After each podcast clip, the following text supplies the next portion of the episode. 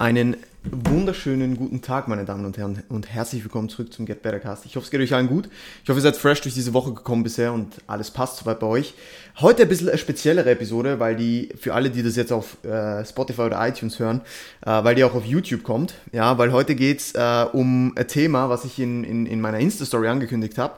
Und zwar, ich habe einfach gefragt, äh, welche Übungen möchtet ihr verglichen haben? Ja, also Übung X versus Übung Y und ich gehe da einfach ein bisschen drauf ein. Es sind doch einige Antworten zusammengekommen und ich fange jetzt einfach mal an. Ich habe mir die Übung einfach in eine Notiz niedergeschrieben, ja, äh, und wir schauen einfach mal, wie weit wir kommen in dieser ersten Episode. Vielleicht wird das auch ein Zweiteiler. Ich weiß es noch nicht. Auf jeden Fall äh, kann ich sagen, dass es doch einige geworden sind und ich versuche mich auch nicht ich sage jetzt mal, bei zwei Übungen zu sehr ins Detail zu verlieren. Äh, oder ich versuche mich nicht zu sehr im Detail zu verlieren, sondern äh, ich, ich, ich belasse es einfach bei den Basics, damit ihr Bescheid wisst, um was es eigentlich wirklich geht. Ja. Und ich würde sagen, wir starten einfach mal rein und zwar äh, mit einer 45 Grad Leg Press ja, versus einer geraden Leg Press.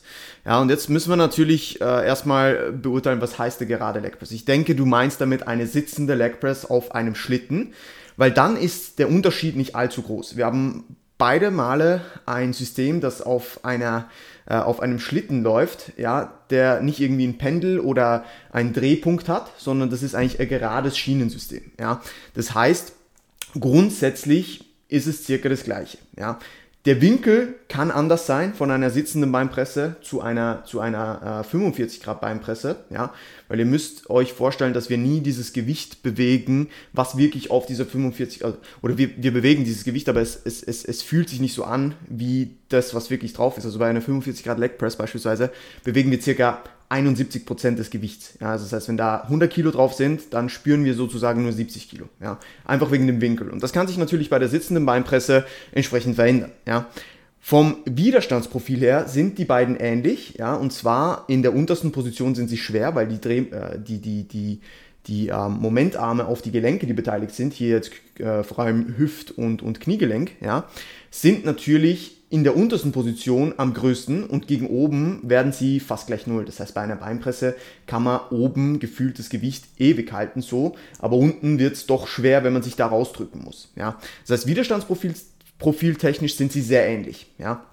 Natürlich haben wir vielleicht äh, bei der sitzenden Beinpresse ein bisschen eine andere Übersetzung. Ja? Das heißt, wir haben vielleicht ein bisschen weniger Trägheit, ja? weil das Gewicht nicht diese, ähm, diese ganze Range of Motion durchläuft wie ich, so wie bei einer 45 Grad Beinpresse. Ja? Die Beine bewegen sich, das Ge Gewicht bewegt sich normal mit. Ja?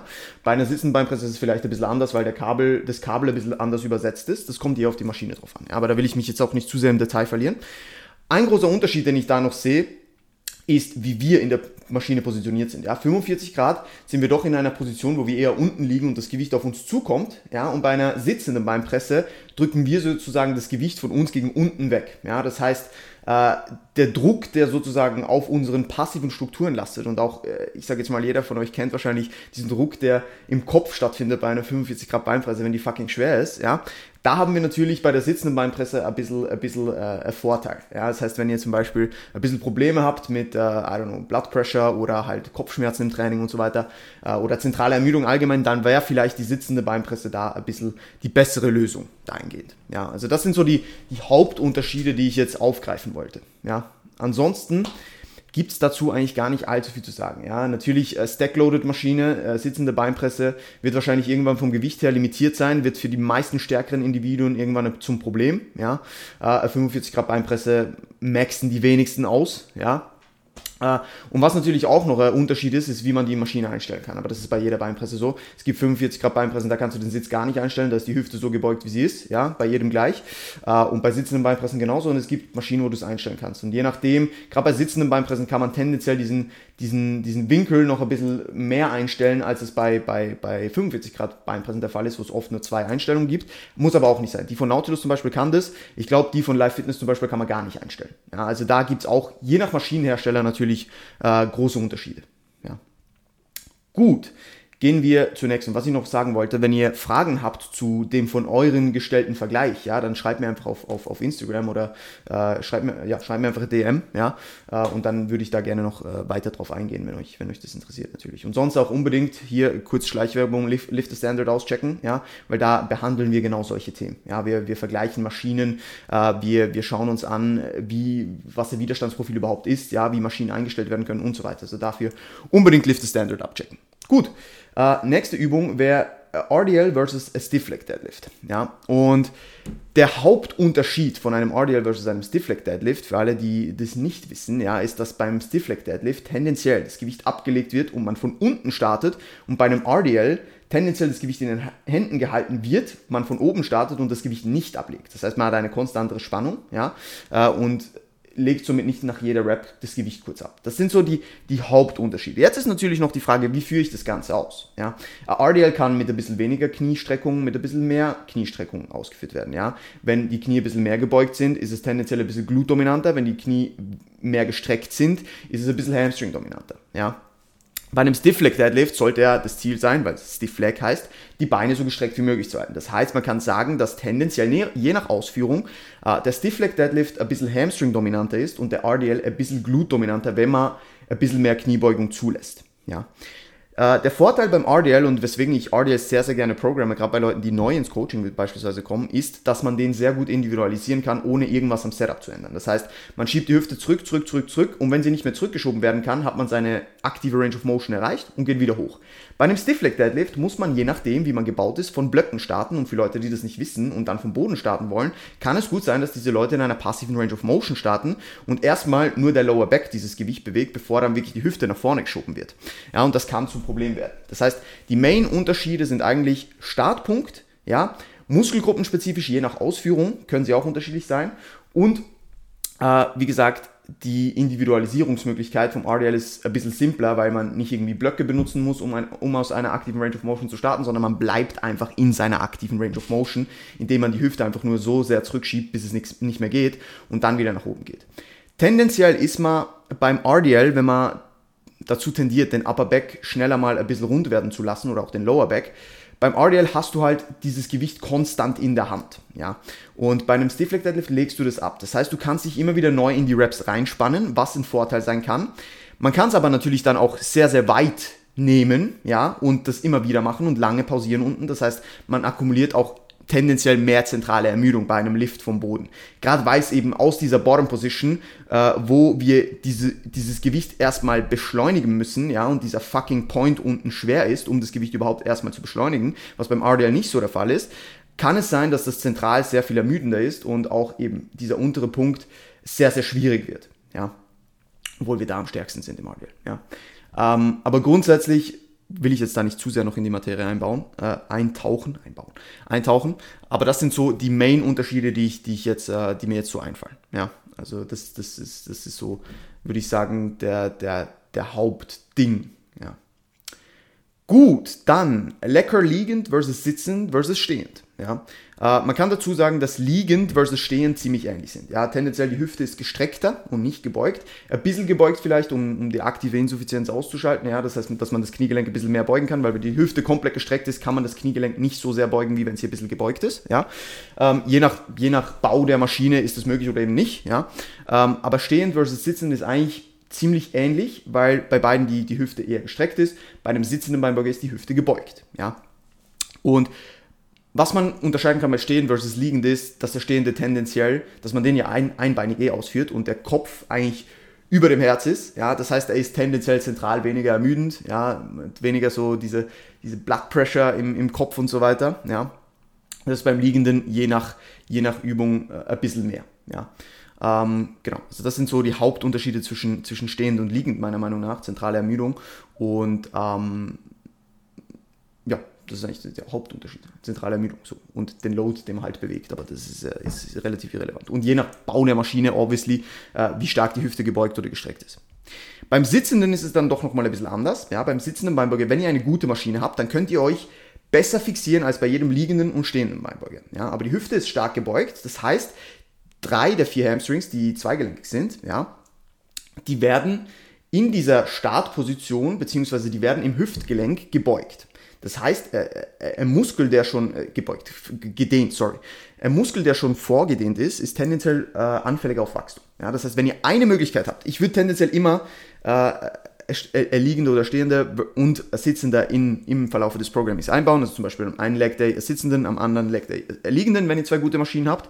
Ähm, das heißt aber, wenn ihr nur einen zum Beispiel einbauen würd, würdet, dann würde ich tendenziell auf den Sitzenden gehen, weil maximale Stabilität, wenn die Maschine gut ist, weil ihr könnt euch wirklich das, das Quad-Pad auf die, auf, auf, das, äh, auf die Quads drücken und wenn möglich sogar noch eine Gurt oder so anziehen und dann seid ihr maximal stabilisiert und maximale Stabilisation bedeutet auch einfach maximalen Force-Output äh, und dementsprechend kann man dann sehr, sehr, sehr viel mechanische Spannung auf die, auf die, auf die Zielmuskulatur bringen. Ja? Ähm, wie es vielleicht beim Liegenden oder beim Stehenden nicht so der Fall ist, weil man schneller mal aus dem Lower Back anfängt zu ziehen, ja, schneller mal die Hüfte abheben lässt, was beim Sitzen nicht so schnell passiert, wenn ihr euch maximal in der Maschine fixiert. Ja. Also das sind so die Hauptunterschiede. Sprich, beim einen ist die Hüfte gebeugt, bei den anderen beiden ist die Hüfte eher gestreckt. Ja. Gebeugte Hüfte heißt vorgedehnte Hamstrings, heißt ein bisschen mehr Wachstumspotenzial, ja, muss aber auch nicht unbedingt sein. Ein liegender Beinbeuger ist tendenziell auch eher, ich sage jetzt mal, kann man eher die verkürzte Position ähm, betonen, je nach Widerstandsprofil der Maschine natürlich noch. Ähm, und bei einem, bei einem sitzenden Beinbeuger kann man eher die gedehnte Position nochmal ein bisschen mehr betonen. Ja. Ähm, zum Beispiel, wenn ihr auch anfällig auf Muskelkater seid, äh, dann würde ich tendenziell dann auf den Liegenden oder auf den Stehenden gehen, weil ihr eben eher die verkürzte Position des Muskels überladet. Und die verkürzte Position des Muskels ist nicht so anfällig für Muskelschäden, wie, wie wenn ihr den, den Muskel in einer gedehnten Position trainiert. Ja. Also das noch ganz kurz dahingehend zum, zum, zum, zum Thema äh, Lecker liegend versus sitzend versus stehend. Ja. Dann gehen wir über und das wird 100% zwei oder sogar drei Teile. Wir sind, sind jetzt schon bei fast zwölf Minuten. Ja. Und ich möchte die ja äh, nicht zu lange halten. Das heißt, ich werde wahrscheinlich mehrere Episoden machen, die circa 15 Minuten dauern. Das heißt, wir werden uns jetzt noch ein bis zwei ähm, Vergleichen widmen.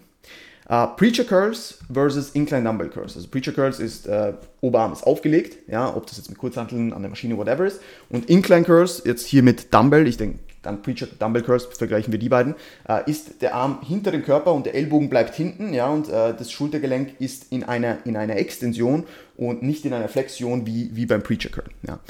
Die Hauptunterschiede hier sind, dass wir einmal eher den langen Kopf des Bizeps trainieren und einmal eher den kurzen Kopf des Bizeps. Ja, das heißt nicht, dass der andere nicht trainiert wird, bitte. Ja, aber wenn der Arm leicht oder das Schultergelenk leicht außen rotiert ist und der Arm hinter den Körper geführt ist, dann wird der kurze Kopf des Bizeps gedehnt und der gedehnte Muskel, wie vorher schon erwähnt, ist anfälliger für Wachstum. Das heißt, in diesem Incline Dumbbell Curl betonen wir eher den kurzen Kopf des Bizeps und im Preacher Curl, ja, wo wir den Arm aufgelegt haben, ist der lange Kopf tendenziell ein bisschen effizienter in dieser Position und wir trainieren eher den langen Kopf. Ja.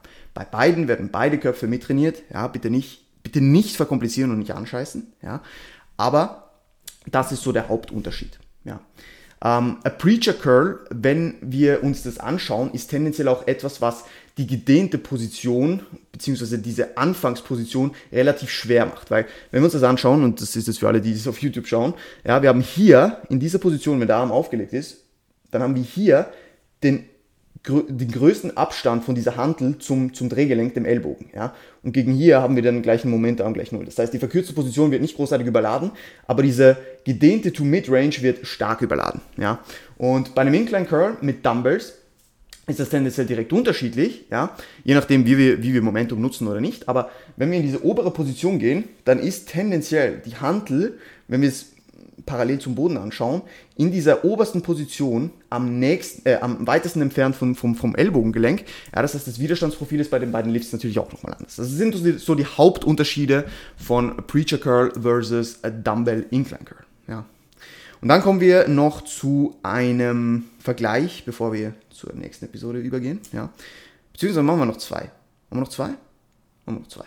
Ähm, also, der erste, Schulterdrücken mit Kurzhanteln versus an der Multipresse. Ja. Der Haupt- oder die zwei Hauptunterschiede sind konvergieren und nicht konvergieren. Das heißt, bei einem Kurzhantel-Schulterdrücken konvergieren die Arme. Ja. Das heißt, wir führen die Arme näher zueinander. Bei einer Multipresse bleiben die fixiert, weil wir entsprechend an dieser Stange nichts verschieben können. So, ja? Das heißt, wir bleiben hier in einer parallelen Position. Ja, das heißt, wir konvergieren nicht. Ja, beide Movements überladen die gedehnte Position, weil die Momentarme am größten sind in dieser untersten Position und kleine werden gegen oben. Ja. Trotzdem würde ich ein Dumbbell, ein Dumbbell Press immer eher zu Beginn des Trainings ähm, aufsetzen, weil es erstens mehr Stabilität benötigt, das ist der zweite große Unterschied, als, als der Smith Press, ja, weil in der Smith Press dieses Ding ist geführt und das, das bleibt in dieser Führung, egal was ich mache, ja, das heißt, ich brauche weniger Stabilisation. Und bei einer Dumbbell Press ist es nicht so. Das heißt, die Main-Unterschiede sind Stabilisation, ja, und Konvergierung und Nicht-Konvergierung, ja. Und tendenziell, wenn wir, wenn wir konvergieren, kommen wir auch schwerer in diese voll verkürzte Position, weil wir eben näher an diese voll verkürzte Position des Muskels kommen. Da aber die Kurzhantel hier nicht mehr wirklich viel Drehmoment oder wir nicht mehr viel, wirklich viel Drehmoment äh, generieren müssen, nicht mehr viel Kraft aufwenden müssen, um dieses Gewicht hier zu halten, ja, ist es ein bisschen, ich sage jetzt mal, kann man darüber streiten. Ja, wenn wir jetzt über eine Maschine reden würden, die in der voll verkürzten Position schwerer wird, nicht wie der Kurzhantel, dann würde ich sagen, okay, dann unbedingt am Anfang, wenn sie konvergiert. Ja, weil sonst ist es fast unmöglich, in diese voll verkürzte Position zu kommen. Ja, aber dazu nachher noch äh, oder in, in, einem anderen, äh, in einem anderen, äh, in einer anderen, in der nächsten Episode äh, noch mehr zu, zu diesen Vergleichen. Ja. Gut, das sind so die, die, die, die Main-Dinge. Na, etwas muss ich noch sagen, und zwar ähm, freie Handgelenksbewegung. Ja, das ist auch noch ein wichtiger Punkt. Äh, und zwar bei der Kurzhandel kann ich halt die Handgelenke sowie auch irgendwo durch den Ellbogen dann relativ frei bewegen und das bewegt sich mit. Ja. Bei einer ähm, Multipresse bin ich entsprechend fixiert. Ja. Ich kann zwar schon die Ellbogen bewegen, aber mein Handgelenk bleibt da, wo es ist. Ja. Und je nachdem bleibt es auch so rotiert oder eben nicht. Und das kann ein Problem sein. Ja, es kann sich in den Handgelenken ein bisschen off anfühlen.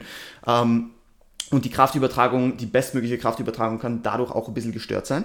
Ähm, aber grundsätzlich kann beides absolut Anwendung im Programming finden. Ja, wenn man weiß, warum. Wenn jetzt jemand kommt und sagt, du, äh, in dieser Multipass, habe immer Handgelenksschmerzen oder Ellbogenschmerzen, ja, da probier mal äh, vielleicht eine Kurzhantelvariante aus, vielleicht tut die, die Person sich viel leichter. Ja, da muss man natürlich auch wieder den Stabilitätsfaktor und den Konvergierungsfaktor beachten, aber grundsätzlich sind das so die Main-Punkte, äh, die diese beiden, beiden Lifts unterscheidet. Ja, also parallel versus konvergierend, Stabilisationsfaktor und Handgelenksfreiheit, beziehungsweise allgemein die Freiheit der Gelenke, da die Kurzhantel nicht irgendwo fixiert in einer Bahn läuft. Ja. Gut, dann kommen wir noch zu einem meiner Lieblingsvergleiche und zwar Dumbbell Lateral Race versus Cable Lateral Race, ja, also Seitheben mit der Kurzhantel oder Seitheben am Kabel. Natürlich ist es irgendwo durch entscheidend, wie das Kabel aufgesetzt wird, aber wir gehen jetzt mal vom bestmöglichen Szenario aus und zwar, dass das Kabel auf Hüfthöhe aufgesetzt wird. Das heißt, wenn ich unten ziehe, dann ist das, dann verläuft das Kabel parallel ähm, zu, zum Boden. Das heißt, da ist das Drehmoment, das mein Schultergelenk aufwenden muss, am größten. Und wenn ich gegen oben gehe, kommt diese, diese Kraftlinie dem Schultergelenk näher. Das heißt, der Momentarm nimmt ab. Das heißt, es wird gegen oben leichter. Bei einem Dumbbell Lateral Race ist es genau umgekehrt. Ja, unten haben wir fast keine Last. Ja, du kannst das Gewicht einfach halten. Oben hing, dahin, aber oben äh, dann, ja, habe ich einen riesigen Momentarm aufs Schultergelenk, weil die Kurzhantel, die wirkt immer gegen unten, ja, gegen die Schwerkraft. Das heißt, in dieser oberen Position ist ein riesiger Momentarm vorhanden auf das Schultergelenk. Ja, das heißt, sie sind in der verkürzten Position extrem schwer, in der gedehnten Position praktisch spürt man gar nichts und in der Midrange ist es so so lala. Das, die Kraftkurve des Seitteils ist so, dass wir gegen oben hin schwächer werden und unten ein bisschen stärker sind. Ja, das heißt, die Kabelvariante ist einerseits etwas, was unserem Kraftprofil entspricht, wenn wir das Widerstandsprofil der, der Kabelvariante auf Hüfthöhe anschauen. Ja. Andererseits belastet es auch oder belastet es vermehrt die gedehnte Position und die Midrange. Ja? Und ich habe es letztens mit Chris und Andy davon gehabt, kein Mensch trainiert seine Seitels in der gedehnten Position. Und wir alle wissen, gedehnte Positionen haben tendenziell mehr Wachstumspotenzial. Ja, oder wir, die Muskeln haben, in, wenn sie in gedehnten Positionen trainiert werden, mehr Wachstumspotenzial. Das heißt, wenn ihr euer Side-Delt-Training, und das habe ich im letzten Podcast angesprochen, auf ein neues Level bringen wollt, dann hört ihr diesen Podcast an, aber dann trainiert ihr eure Side-Delts auch in der gedehnten Position. Ja. Also das ist der Hauptunterschied. Ja. Widerstandsprofil, ähm, und was natürlich auch noch anders ist, je nach Kabelzug, den ihr habt, wenn ihr jetzt nicht einen 1 zu 1 übersetzten Kabelzug habt, dann habt ihr auch weniger Trägheit. Das heißt, äh, das Gewicht bewegt sich nicht über, auch über eine so große Range of Motion wie ihr, ja. Und das heißt, ihr habt da weniger Trägheit, das auf dem Gelenk wirkt, was tendenziell gelenkschonender ist. Ja. Trägheit ist der Effekt, ja, aber der, der zum Vorteil oder zum Nachteil genutzt werden kann. beziehungsweise zum Vorteil genutzt werden kann oder ein Nachteil werden kann. Das heißt, wenn ihr jetzt äh, eine Frequenz von 4 für die Side habt und immer nur Dumbbell Laterals macht, ist mal abgesehen vom Widerstandsprofil, was jetzt nicht wirklich sinnvoll wäre, ist nur in der verkürzten Position die Side zu überladen, werdet ihr wahrscheinlich irgendwann Ellbogen- oder Schulterschmerzen bekommen, weil die Trägheit bei diesem Movement sehr, sehr groß ist, weil die, das Gewicht oben extrem schwer ist, ja, und natürlich dann gegen unten sehr schnell, je nachdem wie ihr die Übung ausführt, ausführt, ja, schnell oder langsam, sehr schnell auch gegen unten hingehen will, ja. Oder eben, wenn ihr es gegen oben aufschmeißt, dann will es zuerst noch gegen oben traveln, sogar wenn das Gewicht zu leicht ist. Äh, und dann müsst ihr es sogar irgendwie zuerst abfangen, bevor ihr dann wieder nach unten in die, in, in die Exzentrik geht. So, ja? Und all das ist natürlich auch ein Faktor, den man beachten müsste. Also Main-Faktor ist äh, komplett anderes Widerstandsprofil. Ähm, zweiter Faktor ist je nach Kabelzug weniger Trägheit. Haben wir noch einen dritten Faktor? Ich glaube, das sind, sind die Main-Unterschiede. Ja, das sind, das sind die Main-Unterschiede. Je nachdem kann man das Ganze Kaft machen und dann kann man die Kaff äh, noch näher am Schultergelenk äh, platzieren. Das wäre nochmal weniger Trägheit. Ja, gerade für Leute, die ein bisschen Probleme haben oder so, ist es natürlich ein guter Way to go. Ja, aber das ist jetzt, das sind Nuancen. Ja, da müssen wir jetzt nicht mehr zu viel drüber reden.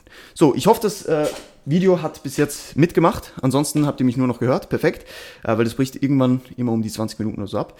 Ähm, ja, das war's mit dieser ersten Episode. Ich hoffe, es hat euch gefallen. Lasst mich gerne wissen, ob ihr weitere Episoden feiern werdet. Ich werde die Fragen eh noch alle beantworten. Also wenn ich, wenn ich das jetzt so durchschaue, werden es wahrscheinlich drei bis vier Episoden. Ja, a 20 Minuten. Gut, in diesem Sinne, haut's rein, schaltet das nächste Mal auch wieder ein, gibt's Gas und bis bald.